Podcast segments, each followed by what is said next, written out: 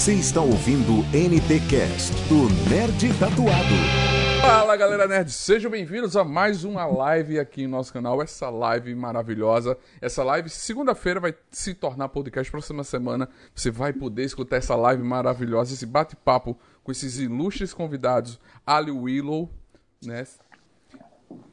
Ivo Miller e Otto Júnior, muito obrigado por vocês estarem aqui. Muito obrigado. Uma salva de palmas, gente. Palmas. Ah! Bem-vindos, boa noite. Boa noite. Boa noite. falar alguma coisa pessoal? Fique à vontade. Boa noite, pessoal. Boa noite. Legal estar aqui. Obrigado pelo convite. Muito bom estar aqui. É. Boa noite, gente. Obrigado pelo convite. Muito feliz, a gente tá muito feliz de estar aqui com vocês. A gente é fã, a gente conhece o trabalho, a gente segue, acompanha. Hoje a gente vai bater um papo sobre a carreira, produção cinematográfica, né? É, mas antes, gente, a gente sempre dá um recadinho. Você pode seguir a gente nas redes sociais. As redes dos convidados estão aí no cardzinho abaixo deles. Tem um cardzinho com a rede social para vocês seguirem eles nas redes sociais, no Instagram. Vamos apoiar os artistas nacionais que eu, a gente sempre fala, não é puxação de saco não, mas os artistas nacionais foram que nos salvaram nessa pandemia. A gente agradece de coração, de, de verdade. A arte salvou a gente, a nossa cabeça, a nossa vida nessa pandemia, nessa loucura toda que a gente nunca imaginou viver. E graças a vocês, o amor, a dedicação e o profissionalismo, o trabalho que vocês fazem salvou a gente. Muito obrigado de ah, coração. Verdade. Renato, é com você, então, meu amigo. Obrigadão. Valeu. Ali Willow, para nossa sorte, é a franco-americana mais brasileira que existe. A atriz foi a vilã no renomado longa Bacurau, além de ser destaque no drama Três Verões e na série O Escolhido, da Netflix. O catarinense Ivo Mille, que vive atualmente no exterior, tem trabalhos registrados em prestigiados festivais internacionais, como no elogiado filme estrangeiro Tabu, Meu Amigo Hindu, e sem deixar de esquecer a atuação marcante na cinebiografia Hebe, a Estrela do Brasil. Já o talentoso Otto Júnior tem seu brilhante currículo em obras nacionais de grande repercussão, como a exemplo de O Roubo da Taça, O Abismo Prateado e também na trama O Mecanismo, ao lado de Celton Mello. A nossa conversa de hoje é dedicada aos amantes do cinema e apreciadores da sétima arte. Então, assim, a primeira pergunta para a gente começar, valeu, para a gente começar que vai para os três, é, em tempos de pandemia, mesmo com as plataformas de streams que tem por aí, foi perceptível e notório também para o público a ausência do, cine do cinema presencial? O pessoal sentiu essa falta, assim como vocês? Vocês percebem isso nas redes sociais de vocês, nos comentários que eles fazem? Tem saudade de ir ao cinema né, para ver um filme saindo um pouco de casa? Quem começa? Ali. Tá bom.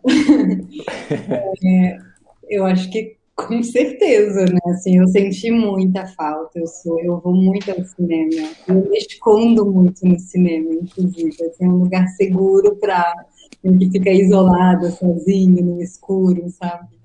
Então senti muita falta e tenho sentido sim que é isso, né? A gente já estava numa romantização de ir para o cinema, porque na maioria das. Assim, eu acho que vou fazer uma generalização que não é nem boa, mas vou fazer. A gente vai muito para o cinema de shopping, né? Esses cinemas vão sobreviver. Só que o cinema de rua, eu acho que é quem mais sentiu essa falta, né? Eu acho que muitos cinemas vão, infelizmente, fechar. Eu estou torcendo muito que na volta, assim, os todas as pessoas, vão muito mais, todo mundo que possa, né? Vai muito mais ao cinema de rua que cinema de shopping, cinema com nome grande, franquia grande, né? Para a gente ajudar esse sustento além do filme, mas também salas de cinema com curadoria. Verdade. Próximo, quem é? Bate para o ímpar. Pode ir, Otto, vai você. Vamos lá. Ah, eu acho que sim, né? Renato, acho que é, é, óbvio que acho que entre nós, atores, a nossa bolha é sempre né, de mais gente relacionada à área, né? Então todos nós, a gente está sentindo muita falta, mas eu acho que todo mundo está sentindo, né? É, eu acho que, assim como a Ali disse, assim, é sempre um refúgio para a gente, assim, é um programa bom de fazer sozinho, né? De você ir ao cinema sozinho, é uma coisa muito gostosa. Eu, as, particularmente também gosto muito, vou muito aos cinemas de rua, porque normalmente os filmes que eu mais gosto passam mais nos cinemas de rua e menos nos cinemas de shopping. É, mas eu acho que é uma falta que é, é, e também é um programa para além disso tudo, quando a pandemia finalmente passar, eu acho que é um programa para quem pode, para quem tem o privilégio de que consegue ir ao cinema, é um programa que a gente está sentindo falta porque era o nosso antigo normal, né? Então a gente a gente anseia pelo por aquele aquele dito normal. Então quando voltar, acho que é uma das coisas que todo mundo tem vontade de fazer, né? Então acho que tá todo mundo sentindo falta, sim, eu acho. Verdade. Ivo. É, olha, tá. É, é uma das coisas, se não é a mais, que eu mais sinto falta, sabe? Eu estava pensando nisso outro dia, é, né, o que que, o que, que, o que, que faz falta para caramba? Ir ao cinema faz muita falta. É, eu, eu, tô, eu tô aqui nos Estados Unidos faz dois anos só, não faz muito tempo. Então, e eu sempre, eu, eu morei em São Paulo durante 20 anos, em São Paulo eu ia muito lá no, no espaço, né, na Rua Augusta, adorava ir naqueles cinemas, nas duas salas, né, naquela maior e na, do outro lado da rua, que eram os filmes que já estavam saindo de cartaz. Aliás, eu assisti Bacurau lá no ano passado, quando já estava na, na, última salinha, assisti lá, consegui ver no cinema ainda bem. E eu sinto falta, né, ou, ou, ir sozinho, ou ir acompanhado, né, porque é um programa também gostoso de fazer com quem a gente ama, né, ou com amigos também, que a gente também ama. E, eu, e, as pessoas eu vejo que sentem muita falta, né? Claro que, como o Otto falou, a gente é, circula ali dentro de, uma certa, de um certo grupo, né? Uma, uma bolha, né? Autistas, a gente fala, fala mais com os colegas de profissão. É, mas eu sinto que a, as pessoas que, go que gostam, que mantêm esse hábito de ir ao cinema, é, sentem muita falta desse programa, porque e aí entrando um pouco já no assunto dos stream, do que, que acontece quando a gente está assistindo o streaming, né, no, em casa. Sim. É muito difícil uma pessoa que consegue ver um filme do começo ao fim sem ser interrompido pelo celular, pelo menos uma ou duas vezes, Nossa, ou até por uma vontade de ali olhar, deixa eu dar uma olhada aqui nesse ator no IMDb, quem é, sabe? eu faço muito isso, né? E o cinema tem essa coisa de você estar tá ali focado, né? É, é, a, é, a, mágica toda do som, da tela com a imagem grande. Então, é, não tem como, né? É, é, a magia e aproveitando um pouco do que a Ali falou, é uma pena que tem grandes cinemas aí que estão fechando. Aqui em Los Angeles tem o Arclight, que é uma rede histórica que está fechando, vai, fechou. Tem muitas salas de cinema, não conseguiu aguentar. No Brasil, a gente já estava naquela luta para conseguir manter espaços, né? É, o Belas Artes lá em São Paulo está na luta, reformulando é, para conseguir manter, usa lá o nome de uma, de uma empresa como patrocínio. Então, é, eu acho que essa luta vai ser cada vez para agora, porque a pandemia fortaleceu o streaming em casa, né? Com certeza. Antes do Faustino passar para a pergunta dele, quero só agradecer o Marcos Kelly, que está aqui com a gente, estava desde o início em off, aguardando o vídeo começar no ar o Ícaro também, o Ícaro Railan, obrigado, Ícaro, pela, pela presença. Tá bom? E tem também o Pedro, o Pedro Caetano, tá comentando aqui, no caso, aqui, naquele dia era a vez da Ali assistir a gente com ele aqui, quando a gente falou de séries nacionais, né? E agora tá ele aqui. Senti mais falta da Ali no cinema do que do próprio cinema. Hum. declaração, de, declaração de amor de esposa, né? De marido, tudo a ver. Mas, Vai lá, Faustino. Mas é, vocês levantaram uma coisa muito importante. O cinema sem ser de grandes nomes, fechar, né? Aqui em Alagoas, é, a gente só tem cinema de grande porte, assim, de marca. Infelizmente, não uhum. tem um cinema de rua ou cinema pequeno. E esse caso é muito preocupante mesmo. Esse cinema que está há anos levando filmes franceses, argentinos, filmes de, que não estão nas grandes salas, fecharem, né? Sim. Sim. Isso. Não, e os filmes brasileiros também. Filmes né? brasileiros. Os mais, os, os mais, independentes, né? A nova cena, os novos diretores, que, que tem, tem uma dificuldade de, de, de conseguir espaço né? para nos cinemas, né? E normalmente os cinemas de rua, eles sempre abrem essas portas, né? E normalmente é onde eu vou. É, é verdade. Boa também. É, uma das ah, coisas que a gente sempre fala aqui que o cinema, o cinema tem que valorizar o cinema nacional. Porque é, é complicado você ter 40 salas, nas 40 salas tá 39 Avengers e um filme nacional. Isso é complicado. Isso eu acho que o cinema tem que valorizar o cinema nacional, botar ele de igual para igual, porque o filme aqui nacional não é a bilheteria grande igual eles lá, assim, tipo, de ter o valor, porque aqui não é valorizado, a cultura não é valorizada, o incentivo. Mas é feito de igual a igual. E melhor, o Sim. cinema nacional é melhor. Tem muitos filmes melhores do que filmes internacionais.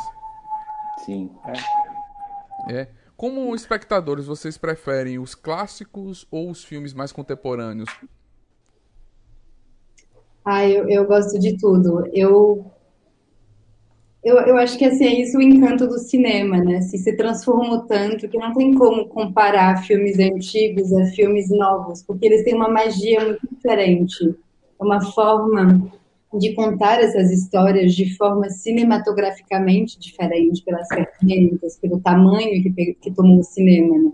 Então você vai ver um filme antigo, você vai falar como que eles fizeram isso sem ver, assim, sem efeitos, e os filmes de terror antigos são muito maravilhosos, assim.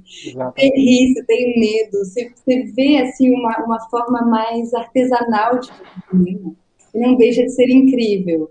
E o cinema contemporâneo ele vem com assim com efeitos surreais, assim, às vezes, enfim, tem tanta tem tanta coisa linda saindo. Eu, eu sinto que esse ano tanta coisa boa, tantas histórias esquisitas e fascinantes e bizarras saíram. Então, eu gosto dos dois mesmo, não tenho preferência. É verdade. Pô, legal. Ó, oh, quer falar? Mas... Vou manter a ordem, Ivo. Pode ser.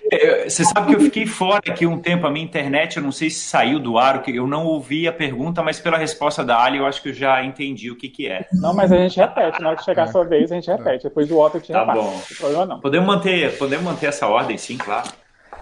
Então vamos lá, né? Eu acho que, assim, de maneira geral, eu também gosto de tudo, né? Eu gosto. É, é, gosto de cinema. Agora, eu tenho uma tendência a gostar de antemão de filme nacional, filme brasileiro, principalmente dos independentes. Eu, minha curiosidade é atiçada já para ver quem está chegando, os novos olhares. É, e, e, e, quando o Brasil, que a gente não está acostumado a ver nas grandes telas, na TV, no streaming, é retratado, é mostrado nas produções do cinema nacional, assim. É, eu tenho essa de alguma forma eu tenho essa preferência. Eu, como mineiro que sou, mineiro ausente, morador do Rio de Janeiro, é, eu gosto muito da cena mineira é, mais recente, né? O pessoal dos filmes de plástico. É, eu sou muito fã do Afonso Shoa, que fez o, o lindo filme Arábia, é, do João Dumas e Afonso Shoa. Eu já vi esse filme algumas vezes. É, o filme de plástico ela volta na quinta temporada, No Coração do Mundo. É, são filmes que, que, depois de tantos anos morando no Rio, de repente eu vi um filme sendo produzido lá com sotaque mineiro real, verdadeiro, sabe, com atores mineiros. E então isso já me, me mexe comigo assim. Então eu tenho tenho essa preferência. Certo. E a pergunta no caso era assim, se você tem uma certa preferência para filmes mais clássicos, antigos ou os contemporâneos, quando você vai procurar assistir como espectador? Nossa, tem que tomar cuidado para não ser muito prolixo nessa resposta, porque eu falaria um bocado disso, mas vou, vou tentar pegar um pouquinho do que foi conversado aqui. Bom, é, eu, eu tento ficar bem atento também ao, ao cinema brasileiro sempre, sabe, aos, aos filmes independentes a produção de documentário também, é, filmes brasileiros de documentário, sabe? Tem coisa muito, muito linda, muito bacana é, saindo, acho que até principalmente pelo, motivo, pelo, pelo momento político que a gente está vivendo também. É, eu, o cinema local, né? Eu também, eu sou um catarinense ausente também, porque faz tempo que eu não estou em Santa Catarina, mas tem um cinema, um cinema produzido em Santa Catarina. É, o último longa que eu fiz lá chama Oração do Amor Selvagem, um filme sobre intolerância religiosa, dá para assistir aí no Now, é, e, e, e, é um filme muito bacana com a Sandra Corvelone, com Chico Dias, mistura elenco de lá com é, elenco é, mais conhecido nacionalmente, né? Um filme justamente sobre intolerância religiosa, Né? Eu faço um pastor que é, que, que, que é racista e que é intolerante. É, e eu sei que o Otto tem uma experiência lá também. O Otto trabalhou com a Cíntia, eu sei Isso, disso. Trabalhamos, também, né? Sim, é.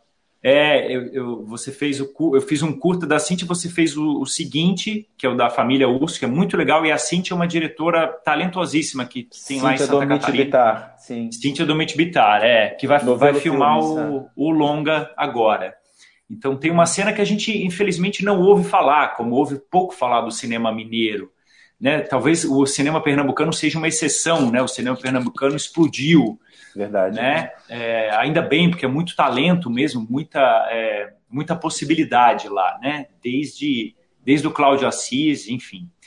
É, eu tenho uma. Eu assisto de tudo, assisto de tudo, eu tento assistir. É, sabe, desde a da, da, da, comédia mais absurda que, você, que eu tenho mesmo, uma coisa de, ah, não vou ver isso, não vou ver, porque é importante ver, mas eu tenho uma preferência pelos clássicos, sim. Eu até assinei aquele canal Criterion, Criterion, como eles dizem, que, dá, que dá para assinar agora como se fosse um Netflix. E aí, ah, eu adoro pegar de vez em quando e ver. Assim, a, a questão é achar alguém para ver junto, né? Porque tá é. todo mundo na onda das séries agora, né? Isso. Mas eu quero citar um exemplo. Outro dia eu estava assistindo uma série e aí eu pensei, não, eu vou ver um longa. E, é, e, é, e o longa é um exercício, um longa. Eu estava vendo um, estava assistindo um filme russo e é um exercício de meditação praticamente, né? Ver um filme do Tarkovsky, sabe? É uma entrega, cara, que não tem. Então eu tenho, eu gosto de tudo, mas eu tenho essa e com cinema brasileiro clássico também, né? Assistir um, um Rio 40 Graus, assistir né, o, Nelton, o Nelson Pereira dos Santos e, e viajar naquela fotografia em preto e branco, eu adoro. Incrível. E falando de cinema local, por exemplo, aqui em Palmas Tocantins, vou dar o um exemplo, além dos cinemas comerciais, que esse a gente, eh, no caso, citou, tem também, a Alice citou de rua, aqui tem também aqueles cinemas igual o Cine Sesc, que sempre são, no caso, a, as produções de curtas, documentários, e mais focar também na área independente, como o Otto falou. E temos também aqui também o Cinecultura, que ele já é, no caso, público, uh, e ele, no caso, quando cobra alguma coisa, é uma taxa simbólica, bem popular para todo mundo estar tá participando, é uma pena que pouca gente vá. Por exemplo, todo ano a gente tem a maratona do Oscar, esse ano não teve por causa da pandemia, claro que tudo, está tudo fechado, mas todo ano tem, uh, no caso, uma semana inteira, quase duas, 15 dias, para você ver todos os filmes do Oscar. Isso é um privilégio, uma, oportunidade num cinema que não é aquele cinema de shopping. É um cinema que fica do Espaço Cultural, é o nome, onde tem, no caso, é, as galerias de artes, o teatro, o estúdio de dança, aquela coisa toda. E tem a sala de cinema do, do Cine Cultura, que é muito importante. Então, assim, a gente precisa valorizar. É, e se você não sabe disso, pesquisa na sua cidade, no seu estado, aonde tem é, esses cinemas que fogem desse eixo mais comercial.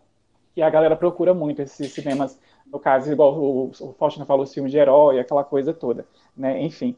Aí eu quero, no caso, passar para a minha, minha próxima pergunta, falando em magia do cinema, que a gente mencionou agora há pouco, para essa magia acontecer, a maior barreira ainda, gente, seria a verba? E quando se trata, no caso do Brasil, em comparação ao cinema internacional, qual é a, a diferença que mais pesa em relação a isso? Assim, aqui no Brasil ainda é a verba, lá fora, no caso, assim, tem mais facilidade quanto a isso, ou tem mais espaço? O que vocês veem em relação a isso, esses dois pesos e medidas? Hum, eu, eu não sei falar de fora, porque eu não conheço bem o mercado lá fora, sinceramente. Eu consigo, eu consigo ter uma ideia básica daquilo que eu sei em relação ao nosso mercado. Estou iniciando esse, eu estou abrindo a porta da produção para produzir projetos, então estou muito recente nisso tudo. Mas eu sinto que é, sim, é verba e também organizar essas verbas, né? Entender aonde que, que tem muita gente com ideias geniais, com roteiros incríveis, né?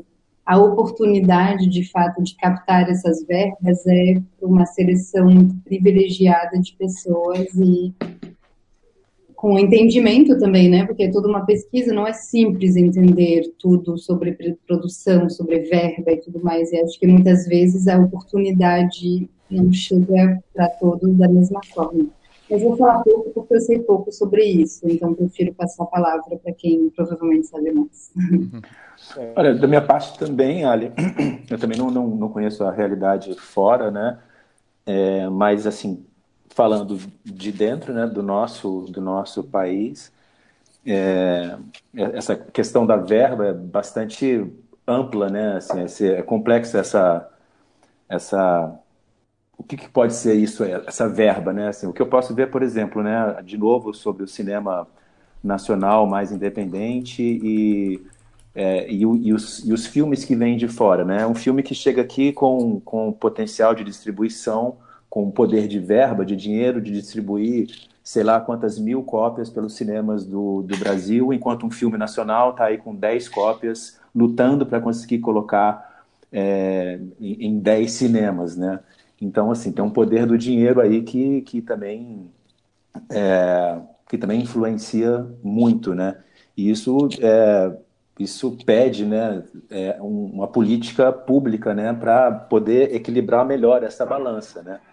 É, que eu acho que estávamos vindo bem, mas por razões óbvias agora a gente está completamente parado e, e, e amordaçado mas a gente estava vindo bem com, com um entendimento, pelo menos na luta, de equilibrar melhor essa balança. É, eu lembro uma vez de ver o, o Kleber Mendonça falando na época do som ao redor é, sobre alguém sacaneando um, um maluco desses, a, o número de pessoas que viram a, o filme né, no cinema. Então ele mostrou a proporcionalidade disso daí, né? O filme dele estava em em, sei lá, em, vou chutar, cinco cinemas, enquanto o outro filme citado estava em 200 cinemas. E se você fizesse a média, então, de público por sessão, o som ao redor tinha muito mais gente tinha assistido. Então, essa questão da verba ela é bastante complexa, né? Então, assim, acho que carece sim de verba para a gente, mas carece de política pública, política de entendimento de regular o mercado, para todos nós podermos né, trabalhar de uma maneira mais, mais, mais equilibrada. Né? Acho que um pouco isso. Ivo. É, eu, é, então vou também vou pegar, aproveitar e falar dessa, dessa experiência internacional e aí posso falar baseado nas, nas experiências que eu tenho, né? O Tabu, que é um filme coprodução europeia, um filme português. Eu não sei se vocês tiveram oportunidade de assistir esse filme, assistam, porque é um filme é, lindo, é, que acabou ganhando um prêmio no Festival de Berlim em 2012, ganhou o prêmio da crítica lá e é, assim, no, no mundo cinéfilo, né, um filme bem de cinéfilo, é, é considerado já um, um, clássico, né? Tive essa uhum. oportunidade de, de ser o, o ator brasileiro a, fa a fazer esse filme e né, tinha um, um, ator brasileiro e eu, eu fui escolhido, passei no teste, enfim, essas coisas lindas que acontecem na, na vida da gente. Foi praticamente o meu primeiro longa, né? Eu tinha tido já experiência em cinema, mas enfim, é, o, o, Tabu era o, o, o Tabu, é, o Miguel Gomes, que é o diretor, esse diretor português, ele tinha feito um filme que tinha ido antes para a quinzena dos realizadores em Cannes, e ele ganhou muita visibilidade lá e conseguiu financiar esse projeto chamado Tabu. Ah, conseguiu, é, né, conseguiu viabilizar com uma, com uma coprodução França, Alemanha, Portugal, claro, que é o país de origem dele, né, e Brasil. O Brasil entrou também através de um edital de coprodução da Ancine, e é, além de uma, uma, uma, uma, pequena verba que eu não sei, pequena, né, porque não era uma porcentagem muito grande dentro do orçamento do filme, eu não sei valores, porque eu não sou, não estava envolvido na produção, e uma contra, contrapartida artística também, né, e aí nessa é, foi, foi, escolhido um ator e uma, e uma maquiadora, é, que foi a dona Meirelles, que, que eu acho que está morando no exterior, nunca mais trabalhei com ela, não, mas ela a dona era, foi maquiadora do Cidade de Deus, era a grande pessoa da, da, da maquiagem, ainda é, né? Mas ela está morando no exterior, está trabalhando na Alemanha, se não me engano. É, então foi, foi isso, foi uma coprodução internacional que juntou dinheiro, mas já era um diretor que estava com uma carreira já na quinzena dos realizadores, que conseguiu botar um, um filme em Berlim, né? É, que não é fácil chegar até aí, né? Tem diretores que conseguem isso com curtas metragens e vão conseguindo aos poucos abrindo essas janelas internacionais. É, tem um, uma outra experiência que é interessante no Brasil, que foi com o Pedro Caetano, que está aqui assistindo a uhum. gente, que é o Diabo Mora Aqui, Sim. que foi um filme de terror total, é, com, feito por dois diretores recém-formados na FAAP, que foi um financiamento todo privado. Era pouquíssima grana, é, pouca mesmo, filme feito na raça, assim, né? mas foi financiamento privado. Um dos produtores tinha contatos com, com empresários, enfim. Isso é um modelo que, é, como o Otto falou, ele teria que caminhar junto, né? Pelo menos esse equilíbrio do dinheiro público com esse dinheiro privado. E aí, entrando nesses investidores privados, eu, eu posso falar do, da experiência. É, a questão é sempre grana, né, gente? A questão é, é, é, é sempre é, é muito, é tudo muito caro para produzir um filme e a gente no Brasil, infelizmente, não tem essa tradição do investimento privado, né? É, enfim, nos Estados Unidos tem essa coisa que existe uma, uma, uma, uma, cultura de sair passando o chapéu e às vezes passar por empresários e alguém apoia a tua ideia. Os irmãos Coen começaram assim, por exemplo, né? Lá dos primeiros filmes deles, que também eram filmes de terror, eles é, conseguiram financiamento, é, alguns mil dólares aqui, outros mil dólares lá, e conseguiram fazer um primeiro, alguns primeiros filmes. Esses filmes, com o tempo, conseguiram fazer carreiras de festivais ou de muita bilheteria, e aí conseguiram mais dinheiro para o filme. Mas eu concordo que, assim, é, a gente, no Brasil, a gente precisa equilibrar essa política pública com investimento privado. Se a gente conseguisse ter isso, e no teatro também, se a gente conseguisse ter mais interesse das pessoas, interesse dos milionários brasileiros em colocar dinheiro é, em filmes, independente da questão ideológica, né, mas pelo gosto da cultura, né, por, por querer ver o cinema brasileiro circular em festivais internacionais e as, as nossas histórias serem contadas lá com, com, com legendas em, em, inglês, em francês, em árabe, em chinês, né? a questão é sempre, independente do país, é, a questão passa pela, pelo, por conseguir o orçamento. Ah, e, vai lá, e, e, também essa questão do incentivo, né? De ter salas. As salas têm que valorizar o filme nacional. Ter salas passando filmes independentes, salas ter passando filme. A mesma quantidade que tem salas passando filme da Marvel, de Star Wars, ter também filmes nacionais. Meu sonho. Entendeu? Nosso sonho. É o nosso sonho, uhum. a gente vê o cinema nacional ser valorizado como deve.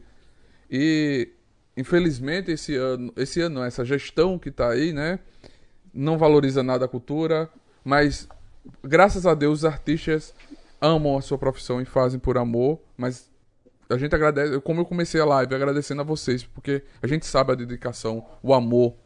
Não é fácil é, eu já produzi, eu tenho algum. Já fiz documentário, já vi videoclipe, já tentei aprovar projetos de direção em editais. Não é fácil, gente. Não é fácil fazer cinema no Brasil. E o incentivo não vem. Vamos incentivar, vamos criar políticas públicas que gerem renda para.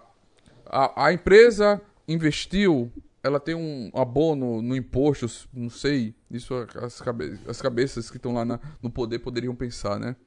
Mas a gente vai para pergunta individual aqui. É, definir pra, é, Ali, é, define pra gente a emoção de estar na sua terra natal, no Festival de Cannes, representando o elenco de um filme brasileiro de tamanha aclamação como Bacurau. É, foi estranho. Quero falar uma coisa super emocionante, mas vivente, assim, é uma experiência um pouco fora do corpo. Eu, eu, não me relaciono com a França como minha casa. Eu cresci, eu, eu cresci num outro lugar e tive muito pouca convivência com a cultura francesa em si. Mas enfim, se cresci falando francês e tudo, e tá lá com um filme brasileiro e assim com todo o elenco, né? Porque foi toda uma chegada com muita gente, foi o reencontro de muita gente. Então foi, uma mistura de coisas e, e, a reação do público e é, é, o que mais gosto do cinema, na verdade, né? Estar tá sentada na sala, eu ouvir todas as reações diferentes às cenas. E Bacurau foi muito engraçado, porque independente da sala onde a gente estreou, as reações foram as mesmas. A minha morte aplaudida. Enfim, é, é então foi muito bizarro, porque a gente não tinha visto o filme, então a gente estava descobrindo com muita gente ao mesmo tempo, num, cinema que é assim, que é enorme, que é antigo, que já recebeu muita, muita gente. Então foi, foi muito emocionante, assim, ter uma pré-estreia. E acho que poderia ter sido em Recife, poderia ter sido em qualquer lugar. O, o momento mesmo de descobrir o filme ao mesmo tempo uma audiência grande. E para mostrar esse filme especificamente, que é tão carregado de, da atualidade, de alma, de Brasil, né, de uma parte do Brasil que é muito pouco contada, foi muito, muito forte. E o incrível, uma coisa que eu, eu amo o filme, eu, eu amo de paixão esse filme, eu sou nordestino. E eu, o pós-filme que é massa, você vê a galera que participou, eu acho massa que foi pessoas da cidade também que participou da filmagem com vocês, aquela cidade transformada, foi incrível, foi, foi bem, bem massa essa convivência que vocês tiveram naquele momento, foi, foi bem energia massa, muito, muito lindo de se ver. Não, e agora imagina, será que essa personagem foi bem feita ou não? Pra o pessoal aplaudir a morte dela, né? Final deu certo. Deu certo. Deu, né? Deu muito certo. A sensação é essa mesmo. Eu tava junto. Verdade. Ó, Ivo, o Pedro tá falando aqui, o Pedro Caetano pro Ivo. Ivo, melhor barão do mel do mundo, ele tá falando. ah, pena que a gente não Legal. tinha nem. A gente, a, a, gente teve umas cenas ali, você viu o filme, né, Ali? Vê, assistam O Diabo Mora Aqui, também é, um, é, é tão legal, produção de cinema de filme de terror brasileiro, e, tem, e também é um filme que fala sobre racismo também, né? Bacana. Verdade, isso. É. Exatamente. Eu, aproveitando que o Ivo não está falando, eu vou fazer a pergunta para ele. É, Ivo, está morando num lugar né, onde é o berço das maiores produções, que no caso Hollywood, foi uma escolha pessoal sua ou foi busca de melhores oportunidades profissionais mesmo? Uh, é uma longa história, mas vou tentar ser bem objetivo também. Eu, é, quando, quando eu fui para o Festival de Berlim com o Tabu, é, aquela coisa, né? Isso que a Ali estava falando, que parece que é uma experiência que você está fora. É muito louco essa coisa de tapete vermelho, filme em competição. Você pensa ali, a Mary Streep tinha acabado de passar no tapete porque ela era homenageada da, daquele festival, uma coisa Sim. muito louca. E eu fiquei com uma vontade, assim, de, pô, será que eu devia em algum momento, de repente, passar uma temporada aí em outro país para ver qual é. Tava pensando em ir para a Europa naquela época, sabe? É, e aí, em, em, em, 2015, eu fui estudar em Nova York. Fui fazer uns cursos em Nova York. Estava querendo aprender essas, essas coisas dessas dessas coisas mais de actors studio, assim, e, e melhorar o meu inglês também. É, e aí eu conheci uma, um, um ator que, ficou, que acabou, acabou ficando muito meu amigo, e ele me convidou para fazer um projeto nos Estados Unidos. O nome dele é Clark Middleton. Ele é um ator que é, é, ele morreu no ano passado, então, né, infelizmente, a gente morreu aqui durante a pandemia, não foi de Covid. Mas a gente, eu, eu vim para os Estados Unidos para trabalhar nesse projeto com ele. E ele morreu no meio do projeto, um projeto que ele estava dirigindo. E a gente está finalizando esse filme para ele, por ele é um filme que foi. É, a gente transferiu esse filme para o modo Zoom, para o modo remoto, e a, agora foi filmado todo em, em 4K por celulares. É, tem, eu convidei algumas outras pessoas brasileiras, alguns atores brasileiros para entrar e, enfim, é, vai, chama Bluefish o filme. Então eu vim para trabalhar nesse projeto, que era uma coisa que acabou virando um filme de pandemia, né? Então, uma mistura das duas coisas, uma mistura da minha vontade de, de, de, passar um tempo em outro país, não necessariamente nos Estados Unidos, mas a vida acabou por causa do Clark me trazendo para os Estados Unidos para fazer esse projeto. Gente, legal. bacana. É? Legal, vai servir como homenagem agora para é. ele. Né? Vai, vai. Tomara que, tomara que vocês que possam assistir esse filme um dia, porque vocês vão ver é um filme bem diferente por causa dessa coisa das telas aqui. E a, e a gente começou uh, em abril do ano passado, né? que tem muitas produções sendo feitas assim agora, né? Eu acho que a gente talvez tenha sido uma das primeiras. Ah, que bacana. Legal, bacana. Faustino, pro Otto aí. É, Otto, é, até que ponto o trabalho de pós-produção de um longa pode prejudicar um personagem no resultado final? Foi isso que aconteceu no Tropa de Elite? É, foi, foi isso, foi, foi totalmente. É, no Tropa de Elite ia, seria a minha estreia em longas, né? É, de certa forma foi, né? Assim, eu tive a vivência, mas eu não tive a experiência de ver o meu trabalho indo para para a tela no resultado final, né? É, devo explicar rapidamente também, né? Que é, eu fiz o, o, o Tropa de Elite, eu fiz um personagem que ele, ele vivia cenas de flashback. É, e aí teve toda aquela confusão do filme ter vazado e piratear, piratearam o filme e tudo mais. Uhum. Inclusive aconteceu, eu estava saindo de casa, eu morava num, em Botafogo, aí o porteiro do prédio onde eu morava comentou comigo, poxa, eu te vi no filme Tropa de Elite. Eu falei, perdão, como assim? Eu falei, não, eu te vi no filme. Eu falei, não, mas o que? Já está passando trailer no cinema, né? O ingênuo, assim.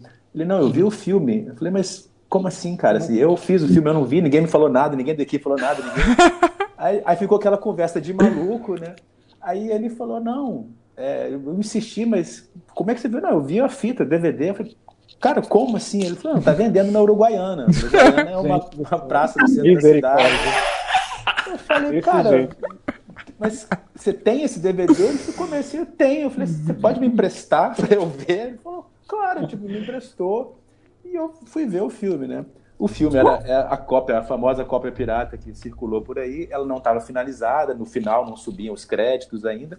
E eu fui assistindo, cara, quando é que eu vou entrar, né? Quando é que... E nada, daqui a pouco o filme foi acabando, aí eu aparecia no final só, na hora do velório, e foi uma cena que para eu fazer eu tive que ficar horas, porque ficaram me envelhecendo, botando barriga e tal, porque o meu personagem era pai do personagem do Caio Junqueira.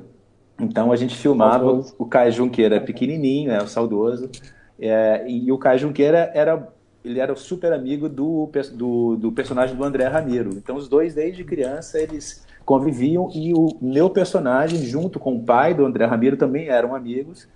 E foi eu que percebi quando o personagem do André Ramiro pequenininho que não não enxergava direito e eu via eu dei uns óculos de grau para ele. Então, no filme, não sei se vocês lembram, acontece isso lá dele subir a comunidade para entregar um óculos de grau para um garoto e é uhum. quando ele, ele se dá mal, né? É, uhum. Então, parece que a explicação que me deram foi que quem ia narrar originalmente o filme seria o André Ramiro. Mas aí depois o Wagner Moura fazendo, com aquele talento brutal dele, assim, as câmeras começam a ir atrás dele o tempo inteiro, né? Então mudou a narração. E mudando a narração, te respondendo, Neto, é, a, na pós-produção, como mudou a, a narração, todas aquelas cenas de flashback que eu fiz, que foi um investimento alto do filme, né? Porque carros de época, roupa de época, é, tudo isso eles jogaram fora. Não foi para o corte final para e aí eu, eu me fugi. Infelizmente, uma pena. Isso, isso é uma curiosidade bacana, porque assim, é uma curiosidade porque a gente acha que já é fechado, né? Eles gravaram bastante cenas, né? Bastante coisa. É, o que dizem no, dizem no cinema que no cinema você enterra cadáveres lindos, né? Porque assim, cenas maravilhosas assim, mas só que na hora de montar por mais linda que a cena estivesse, a atuação estivesse sensacional, mas na montagem não cabe. Aí o diretor tem que. E o montador, gente, essa infelizmente não vai entrar. E aí enterra aquela cena maravilhosa, né? Então. É, é comum. Então, a pós-produção é, é, algo fundamental. O cinema é o, é o todo mesmo, não tem jeito. Exato. Eu vou voltar as perguntas aqui para todos, que essa veio das nossas redes sociais, para vocês três também. É, que projeto que vocês fizeram no cinema que, em suas opiniões, deveriam ter uma nova sequência, tipo, tal filme que vocês fizeram número 2, uma sequência, ou não existe, não, que vocês fizeram aquele filme, aquela história foi redondo, ponto, não merecia uma sequência. Ou tem algum trabalho que vocês acham, nossa, deveria ter uma nova versão, alguma coisa assim. É, pode ser um trabalho que não estreou ainda? Pode. Pode. Tá. Então, eu fiz um filme de terror agora em. Não lembro outubro, talvez. É, eu acho que merece uma super sequência. Levou muito, muito. E a gente já está ansioso antes de estrear, só para curiosidade agora. Uhum. Bacana. Já tem data para estrear o filme? Isso não tem montagem. Tem montagem. Ah, bacana. ah tá. Quando tiver, tiver é, avisa pra gente, no caso, colocar no site, né, Faustina, nas redes Isso, sociais. pra gente divulgar, pra gente assistir Isso. também. Uhum. Com certeza. Ó, tu, Ivo.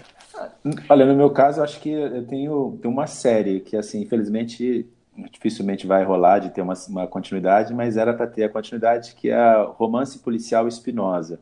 É de 2015, 2016, foi veiculado no GNT, direção do Zé Henrique Fonseca, do Vicente Amorim, e é, é baseada né, na obra do, do Garcia Rosa, né, que ele tem 11 livros sobre o, o, personagem que é o delegado Espinosa, que é um delegado que é de, é de Copacabana, que ele anda pelas ruas de Copacabana, ele nada no mar, e então todo se passa sempre em Copacabana, né? Então a gente fez essa série, quem fazia o Espinosa magnificamente era o Domingos Montagnier, mas Nossa. então assim a gente fez uma temporada com oito episódios, então a gente teria ainda mais aí dez temporadas por fazer, mas infelizmente não será possível. É verdade. Imagina. Ivo. Ah, é, é a minha experiência, eu fiquei pensando aqui, pergunta dessas que pega de surpresa, né? Tem, acho que eu tenho várias coisas que eu gostaria de ver de novo, mas eu acho que a mais óbvia seria a sequência do O Diabo Mora Aqui, né, Pedro? Pedro está hum. vendo a gente aí, os nossos personagens que, que voltariam é, do. E porque o filme, esses, os filmes de terror, né, eu acho que eles até têm uma coisa do próprio gênero que eles terminam dando um gostinho do que vai acontecer depois, do que pode acontecer depois. E o Diabo mora aqui, eu não sei o que aconteceu, eles tinham uma ideia de continuar, é, eles, eles até fizeram essa coisa dos mitos brasileiros, que agora o Saldanha é, fez na, na série do, da, que está aí na, na, Netflix, né, no Cidade Invisível. Cidade Invisível. O Diabo Mora Aqui, que, que é de, sei lá, sete, oito anos antes, tem essa coisa de começar a brincar com esses mitos brasileiros e, e, tinha umas ideias de, de sequência. É, poderia voltar, seria legal ter uma sequência desse, desse filme, sim. É. É bacana, bacana. É, e o Pedro, o Pedro comentou agora, agora mesmo, merece uma série também. Ele falando que o merece. filme poderia também virar uma série. Realmente. Poderia virar uma série. É. Uma boa ideia, verdade. Fica a dica Fica aí pro, dica. pro pessoal. Gente, é interessante, a gente vai relembrando igual vocês, como é bom falar do, do trabalho de vocês e a gente que acompanha, né, sentir essa nostalgia também que vai relembrando tanta coisa boa e ao mesmo tempo vai vindo essas pessoas tão especiais que nos deixaram, né? A gente já falou do Caio Junqueira, é. né, que nos deixou de forma trágica no acidente, depois já veio o Domingos, uhum. né, naquela, naquele trabalho lindo. Eu acho que até, no caso, a, a Ali chegou a participar, de, no caso de Velho Chico, você fez, não foi, Ali, se eu não me engano, ou estou errado?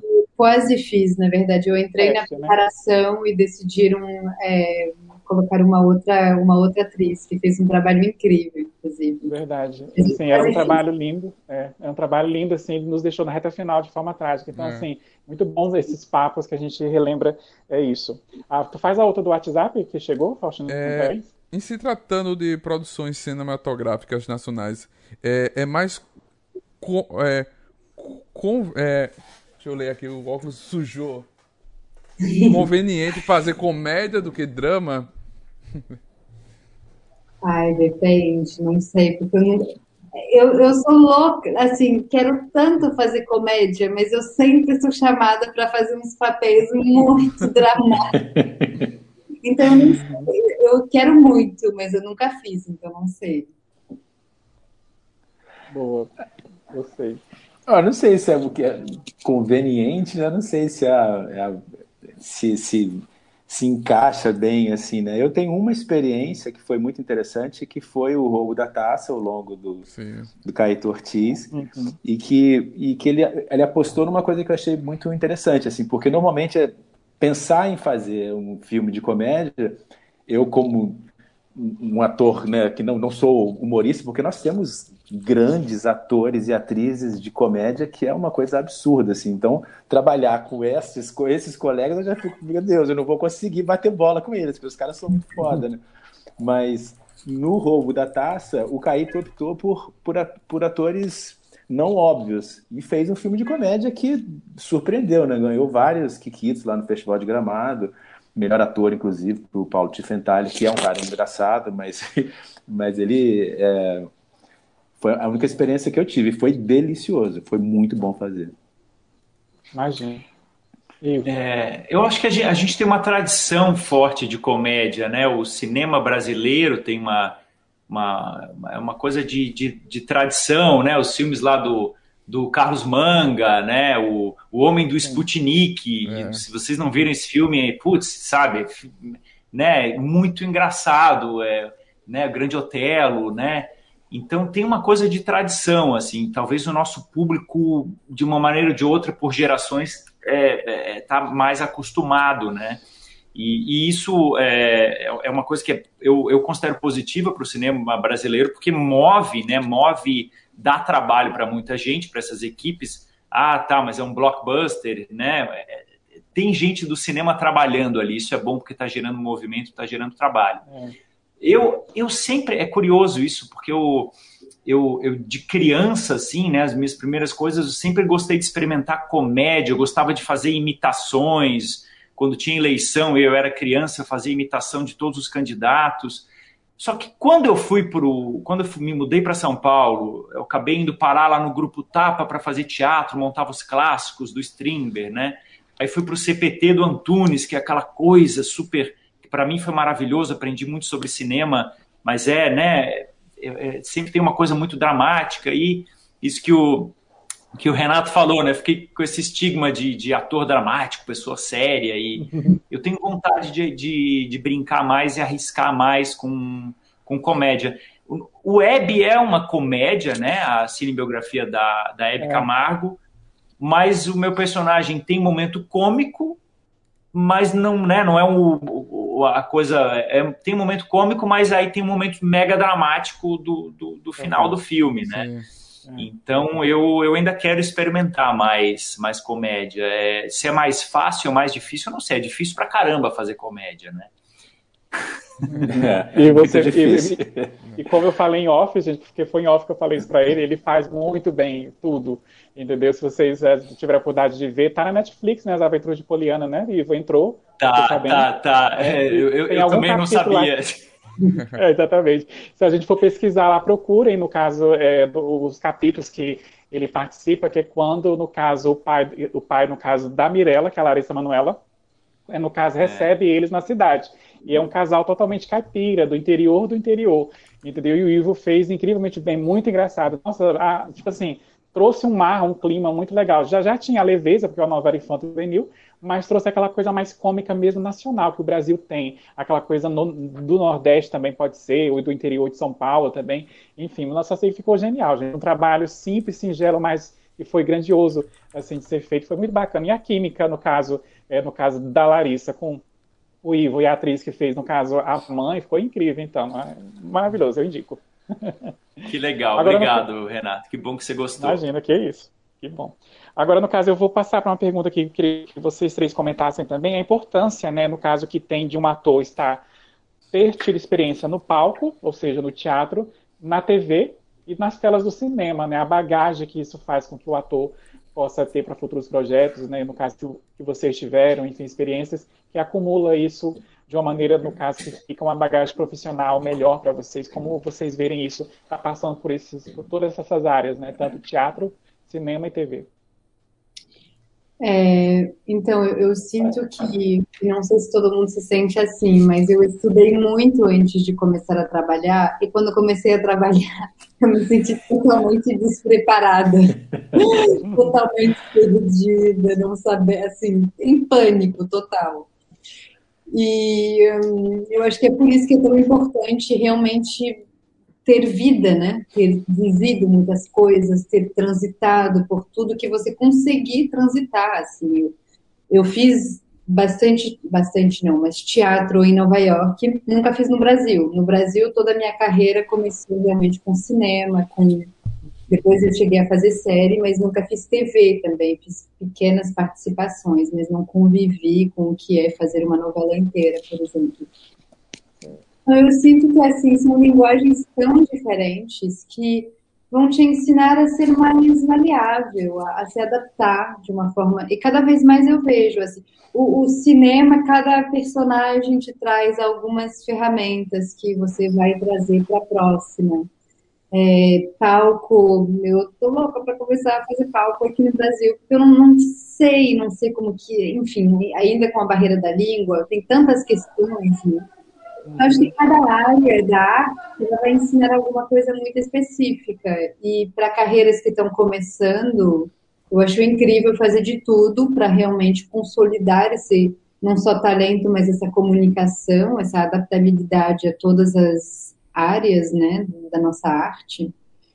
E depois você pode ir escolhendo também, vou fazer tudo, mas eu sinto que passar por tudo é, é um presente muito grande, é uma oportunidade incrível. É, eu concordo. Eu acho que acho que para o ator, ator, atriz, enfim, eu acho que a vivência, né? Quanto mais você você vive, experimenta é, tudo isso e quanto mais você também tem opinião política, inclusive, mesmo que às vezes a sua opinião você caia em trabalhos que você não concorda exatamente, mas é, você tem que tudo isso, a, a, opinião que você tem sobre o outro, sobre o estar aqui agora, sobre tudo, tudo isso vai para a cena. Eu acho que o trabalho no teatro é, é eu o meu trabalho, assim, minha carreira é muito mais baseada no teatro do que no audiovisual, não por escolha. Eu, eu, eu sou muito fã do, do, do audiovisual, mas eu já tra trabalhei muito menos no audiovisual do que eu gostaria, mais no teatro eu venho a minha carreira toda baseada e, e, e forjada no teatro. É, e eu acho que isso, de alguma forma, ajuda muito. Talvez na TV eu tenha um pouco mais de dificuldade, talvez pela minha personalidade, pelo, uh, enfim, a, pouco, a pouca experiência que eu tive na TV, aquela coisa de gravar 20 cenas por dia, é, aquele ritmo, seis câmeras ao mesmo tempo, é, um pouco mais distante. No cinema, acho que é um, é um, pouco mais humanizado, você faz menos cenas, com mais estudo, com mais calma, com mais concentração. A série também, a série se aproxima muito também do, do, do fazer é, cinematográfico, mas eu acho que tudo, uma coisa ajuda a outra, uma coisa ajuda a outra e todas são importantes. É, eu, eu até essa história da vivência vou até ilustrar com uma historinha. Eu é, eu, eu estreiei uma peça, foi uma peça muito importante para mim, que eu estreiei em São Paulo, que chama Doze Homens e uma Sentença, que é baseada no roteiro de um filme que é muito conhecido, o primeiro filme do Sidney Lumet, né, que é o Doze Homens e uma Sentença também no Brasil. Queria muito ter e... visto essa peça.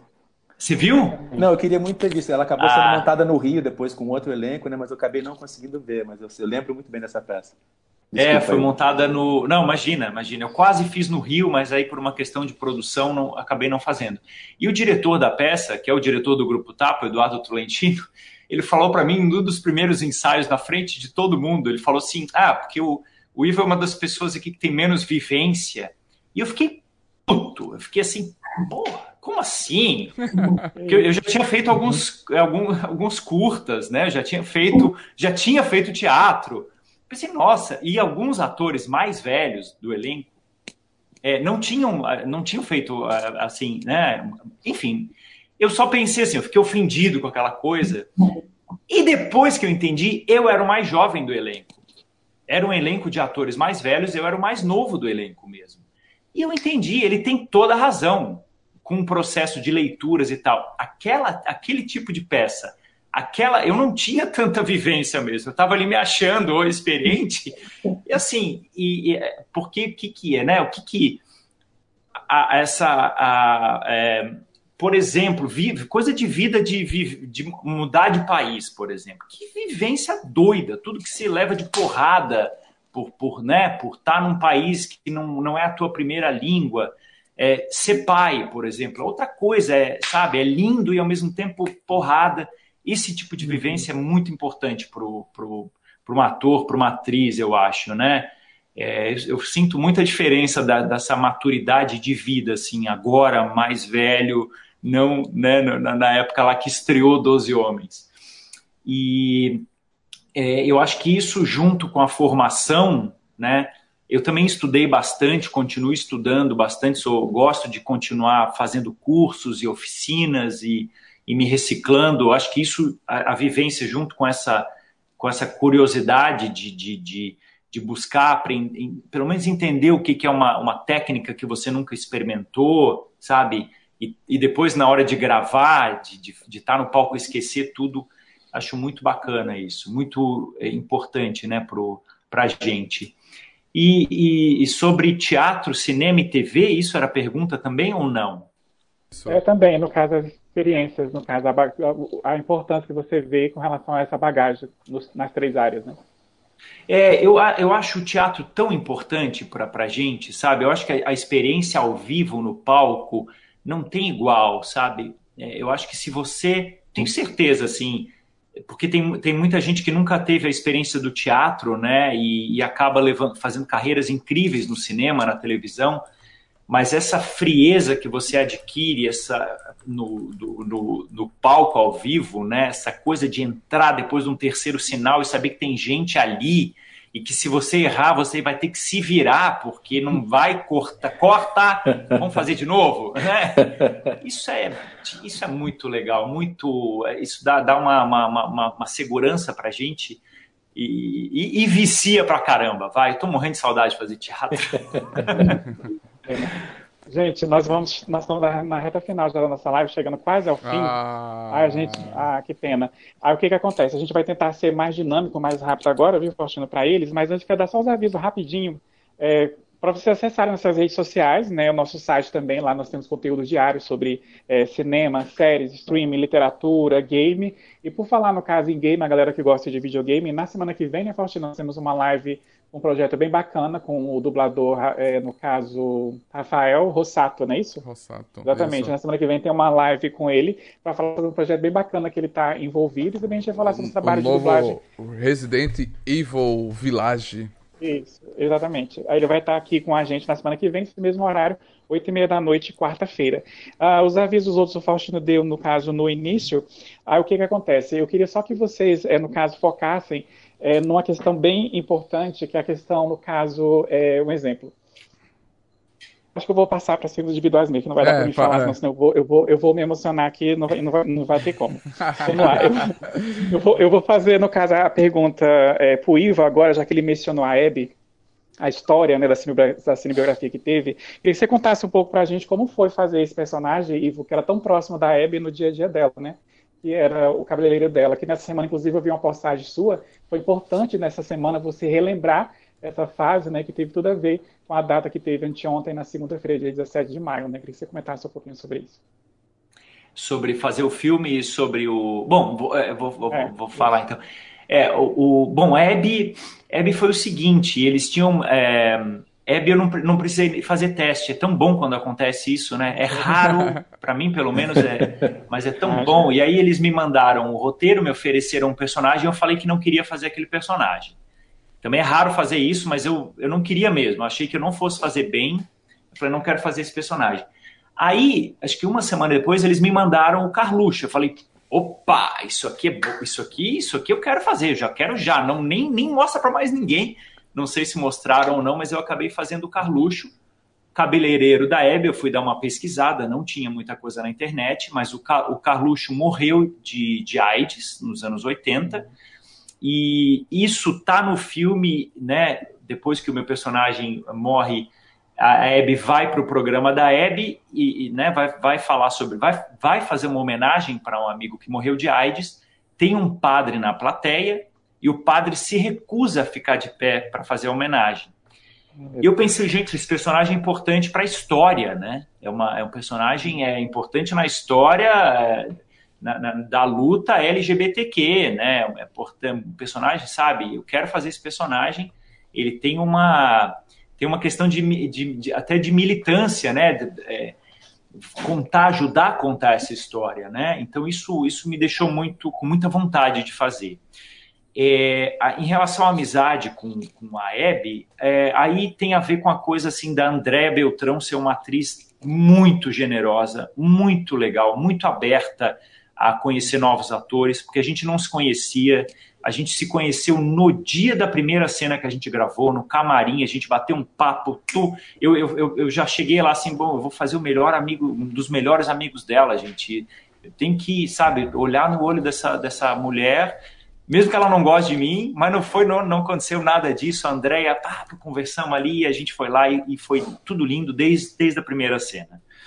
É, é isso. Poderia falar muito mais sobre o Carluxo e a Hebe, mas para fechar, é isso, Renato. Uhum. Excelente, ótimo.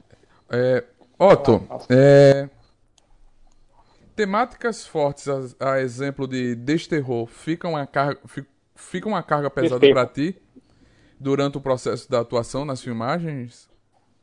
Ficam, desculpe? Fica uma carga pesada para ti? Ah, sim. É, é o Desterro, né? Desterro. É, o longa, é o longa que eu fiz agora da Maria Clara Escobar. Primeiro longa que eu fiz protagonizando junto com a Carla Quinzo, minha colega queridíssima. É, foi bem foi bem pesado, Neto. Assim, eu lembro que depois que a gente acabou de filmar, é, eu demorei muito tempo porque a gente teve uma preparação longa. A gente filmou em São Paulo e na Argentina mas a Maria Clara veio com a Carla para cá, para o Rio. A gente fez uma preparação aqui longa, depois a gente fui para São Paulo também, preparando direto já na, na casa onde era a locação.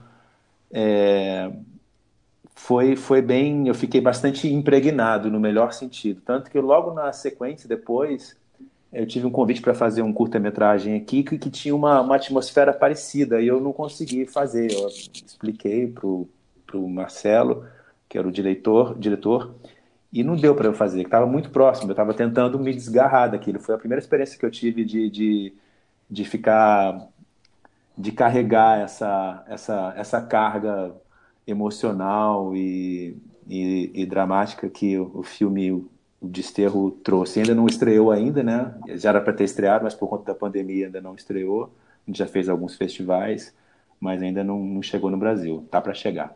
Ah, bacana. Boa. bacana. Estamos aguardando. Ali, você não pode sair dessa live aqui sem você comentar um pouquinho no caso de, de Três Verões e de O Escolhido. Como é que foi estar nessas produções? É, foi ótimo. Três Verões foi logo depois de Bacurau. Eu cheguei, eu fiz uma série antes em Recife, depois eu cheguei no Rio e direto eu peguei esse, essa participação. Foi legal porque foi leve. É, foi interessante trabalhar com a Sandra, que é uma diretora que trabalha muito em cima de longos planos sequências, improvisando. Então, você tem um roteiro como base, mas você tem muita liberdade, tem câmera rodando em todos os cantos, assim, geralmente tem três câmeras. Então foi muito legal porque foi uma coisa muito viva, não foi uma coisa de ai, você cortou, não, é, foi ok, durante 45 minutos é cena de festa, então vai. Imagina. E aí você tem que criar uma. Um, ok, a, a ideia, o objetivo é não olhar para a câmera. o resto vai se virando. Então foi muito legal, foi uma coisa de prontidão e de incerteza que foi bem interessante e com leveza. Então, um set, muitas mulheres no set, então se sentia isso, se sentia que estava tudo mais leve, estava tudo em dia, a gente conseguia improvisar dentro do tempo que a gente tinha. E o escolhido, é, para mim, foi uma aventura muito muito linda, muito intensa, assim. O primeiro eu uhum. morei na atividade durante quase quatro Ei, pertinho daqui. Aí, assim, que cidade linda, que lugar bonito, assim, tem todo um contexto histórico que é muito pesado, né, porque foi uma cidade que teve, é, assim, ainda tem muito resquício da escravidão, ainda tem uma energia na cidade que é muito complicada e, e um pessoal gravou em lugares muito, muito pesados, né, de entrar e gravar e, é, mas além disso, assim, para mim foi uma, uma experiência onde eu aprendi muito, porque é uma linguagem bem ou mal mais próxima da TV, né? Você tem que fazer muitas cenas num dia, você tem que muitas vezes você não tem muito preparo para fazer acontecer e nem tempo, né? É, então foi tentar não ser ridícula com aquela roupa e aquela peruca. Basicamente, assim, eu estava muito focada em tentar trazer mais verdade que eu pudesse, sendo que são inícios de trabalho e início de carreira, então você meio fica tentando dar o melhor de si, sem ter muita noção exatamente do que, que você está fazendo e como que vai sair, né? Mas uhum. aprendi muito, muito, muito. E foi maravilhoso poder conviver não só com uma cidade tão tão pequena e no meio de uma natureza tão exuberante e ao mesmo tempo trabalhando um personagem bastante tempo, né? Duas temporadas de uma personagem é uma experiência muito fantástica. É o nosso Tocantins, visitem o nosso Tocantins que é lindo mesmo, é o pôr do sol mais lindo do mundo. Visite o, o Brasil todo também. O Brasil é lindo. É. Temos o Rafael Assis, o Rafael Assis está aqui no, nos comentários, falou assim, adorando as indicações dos três, anotando tudo aqui. Enquanto vocês estavam falando, foi falando nome de livro, de, de filme, série, de filme, ele, tá, ele foi anotando. O Assis é bem desses mesmo. E falando em indicar, Legal. né, Faustina, no caso A Saideira, é, queria que vocês indicassem para a gente um livro, uma série, um filme que vocês estejam consumindo, que consumiram, que marcou a vida de vocês, para a gente estar tá encerrando. Pode ser rapidinho? Um livro, uma série, um filme. Ai, vou precisar pensar. Alguém pode pensar primeiro. É, olha, diga, diga. É, livro, uma série e um filme? E um filme. É. Olha, o livro, eu estou começando a ler agora o Torto Arado, é, que já começa já bem. Tem muita gente elogiando o, o livro. E e é, já começa, já tem uma cena no começo que dá um nervoso já. Ah, só, só lendo. E, e, é um bom filme. Série. Uh, bom, eu falei tanto de filme brasileiro, né? E, mas então acho que eu vou. É, de série, filmes brasileiros, mas eu vou falar, acho que eu vou citar uma série uh, londrina, que é A May Destroy You. Eu curti muito essa série, que foi uma das primeiras séries que eu vi na, quando começou a pandemia, a gente quarentenado, eu gostei demais. E filme. Ah, eu vou falar do Desterro, que é o filme da Maria Clara Escobar, que deve estrear em algum momento aí. Eu acho que certamente eles devem estar esperando aquilo que a gente já conversou também sobre os cinemas fechados. Eu acho que a Maria Clara e a Paula Pripas, que é a produtora, acho que só vão colocar o filme na praça depois que os cinemas estiverem liberados e esse filme vai estrear nos cinemas. Então eu indico ah, o Desterro desterro da Maria Clara Escobar. Bacana, bacana. Eu tava vendo as fotos assim, fiquei mega curioso para ver. Realmente assim, vai ser bem impactante, bem marcante, né, Otto? Sim, é um filme muito lindo. Sou suspeito, mas é um filme muito lindo, sim. Uhum. Ivo, suas indicações pra gente, tem? É, livro, sim. Bom, livro, eu, eu tô lendo um livro é, que chama Seja Homem. É de um autor, de um educador britânico que chama JJ Bola ele tem sobrenome é, curioso, ele, ele é de origem africana, né? E é um livro sobre masculinidade no mundo contemporâneo, no século XXI. É bem interessante, eu acho. É, pra, enfim, eu estou ainda no, no comecinho do livro, né? Mas eu estou lendo para uma pesquisa que eu estou fazendo, mas eu indico esse livro. Ele tem, tem tradução para o português, e em português ele chama Seja Homem. É, série, eu vou, eu vou sugerir a série Falda, que é uma série israelense sobre o conflito é, Israel-Palestina. Então, uma uhum. série super atual. Eu comecei a assistir antes dessa guerra estourar, não assisti tudo ainda, tô louco para terminar. Muito interessante e, e, e é, tá na Netflix, é bacana você também poder ver séries que não são nem brasileiras nem norte-americanas, né? Fugir um pouco disso, ouvir outra língua, outro registro. E filme, eu também vou citar um filme que eu tô na equipe, que vai estrear agora, eu não, não faço como ator, é um documentário, chama Cine Marrocos. Um documentário que vai estrear agora em junho. É um documentário do Ricardo Calil. A gente passou um mês na, no, cine, no antigo Cine Marrocos, no centro de São Paulo, que na época era uma ocupação do movimento sem teto morava nesse, moravam nesse antigo cinema é, refugiados, é, majoritariamente africanos, e é, moradores de rua é, do centro de São Paulo. A gente passou um mês lá e a gente reencenou com eles, e aí que eu entro no filme, eu faço uma espécie de, de, de, de é, preparação de elenco com esses não atores, a gente reencenou com ele cenas de filmes que foram exibidos naquele cinema nos anos 50. Uau! Uau! É, é, é demais, o, assim, é muito, é muito a história do, do, do, do Brasil, do centro de São Paulo, das ocupações, das injustiças sociais é, e do cinema. Estreia em junho. Cine Marrocos. Ah, já está anotado aqui. Top. Suas, suas sugestões. É, primeiro, eu queria falar uma coisa que não é necessariamente uma sugestão minha, mas na, no Instagram da Vitrine, a, a distribuidora, tem listas inteiras dos filmes deles nacionais que estão nas plataformas digitais. Então, tem tudo da Netflix, tem muito filme da Vitrine na Netflix. Vitrine é tudo filme independente, muito filme brasileiro, muito legais. Deixa eu aproveitar ali, aproveitando também, acho que a Embaúba Filmes também, ela acabou de disponibilizar vários filmes, ela está fazendo uma espécie de Embaúba Flix também, vários filmes que também estão tão, tão disponíveis no site deles e muitas vezes de graça, outras por uma quantia muito, muito pequena que vale muito a pena. Desculpa te interromper. Não, Olha aí, gente, vocês que estão nos ouvindo no podcast, nos assistindo aqui no, no vídeo da live, tá? E essa dica, vai anotando, vamos procurar. É, já anotei tudo. É. É, então, dois filmes que eu gostei muito é Temporada, é, que, é de, que é de Minas, que é maravilhoso, que é da é plástico, plástico. Filmes de plástico, filmes de plástico. De plástico. Não. Todos os filmes dele são incríveis e esse é maravilhoso, com a Grace Passou, sendo Grace Passou. ensinando a gente a atuar. É, tem um filme que se chama Indomável Sonhadora. É um filme de Nova York, que é bem antigo, assim, tem uns cinco anos, seis anos, talvez.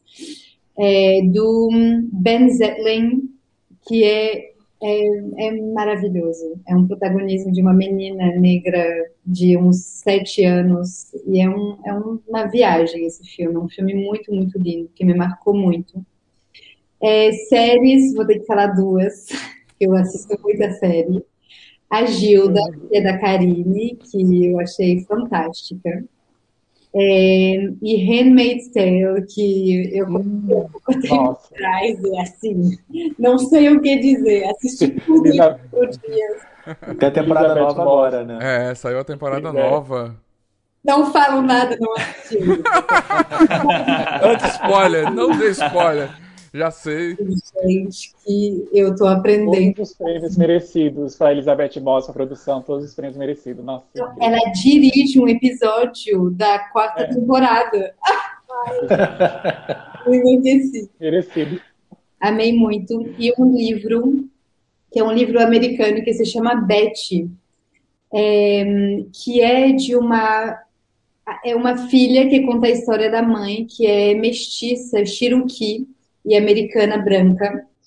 E é a relação dela com os Estados Unidos nos anos 60. Então vocês imaginam o livro que é. Mas é Nossa. é fantástico. E é toda a magia da, da tribo Cherokee misturada com a violência do racismo. Enfim, é, é, é muito lindo. Imagina. Gente, Como você pode repetir?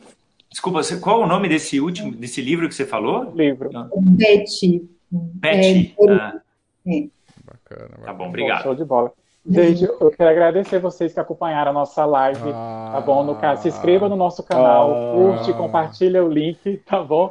Uh, siga nossas redes sociais, os, no, os nossos sites também, acompanhe lá. E as redes sociais dos nossos convidados que estão aí no vídeo aparecendo no card, para vocês verem. Além das redes sociais de cada um, o Ivo também tem um site super interessante, que eu amei aquele site dele, todo o design do site, é ivomili.com, não é isso, Ivo? Ah, o, você tá falando, eu nem vi que você, nem percebi que você tá. É, tem um site, tem um site, eu tô. Exatamente. E, Legal, você, e lá é. no site, e, e, você, e vocês que são nós que somos brasileiros, não se assustem. Quando vocês entrarem no site, vai estar, tá, acho que em inglês, mas tem a opção de você colocar em português para você entender tudo que tem lá. É, você é. vê todo o trabalho que o Ivo fez, as fotos, umas fotos tão interessantes lá que é dividido uh, em várias colunas, assim, umas fotos bem teatrais, muito interessantes, vocês podem acompanhar e entrar lá. Eu quero agradecer também aos nossos convidados, é claro, já agradeci em off, agradecer também aqui no ar pela disponibilidade de vocês por estar aqui conosco. É, sejam bem-vindos sempre, pode contar com a gente o que precisar. É, ver vocês aqui, estar tá com vocês aqui em off, online, a gente vê que realmente assim, é, isso que vocês são como artistas é o que vocês são como seres humanos, né? Que é muito importante. É muito mais interessante conhecer isso. Né? A gente tem só gratidão, nós aqui da equipe do Nest Tatuado, de receber vocês aqui hoje. Agora o Faustino encerra a parte final e muito obrigado e até mais. E... Gente, obrigado, muito né? obrigado vocês. Foi, foi incrível. Eu agradeço de coração essa oportunidade de conhecer o trabalho, mais o trabalho de vocês, a história, o conhecimento gigantesco que vocês têm. Muito obrigado, Ali, Otto, Ivo, muito obrigado. Obrigado. obrigado. Obrigadão, obrigado, gente. Valeu. Muito bom Super estar aqui. obrigado. Foi um prazer, foi muito bom. É, muito obrigado. Gente, segue eles nas redes sociais, como o Renato falou. A gente encerra por hoje a nossa live. Gente, se forem sair, usem máscara. Se vacinem, que vacina salva vidas. Viva o SUS, viva a cultura. E fora esse presidente. Viva o SUS. Viva o SUS. Isso. Fora Bolsonaro. certo, gente? Amem, se cuidem, se, se protejam, usem máscara, álcool gel. A cultura salva vidas. E viva ao Brasil, viva o amor que vocês têm pela arte. Muito obrigado. Viva gente. o cinema. Viva o viva cinema nacional. Valeu. Viva o cinema. Viva. Boa noite, gente. Não, a gente mais. encerra mais uma live aqui e que a força esteja com vocês.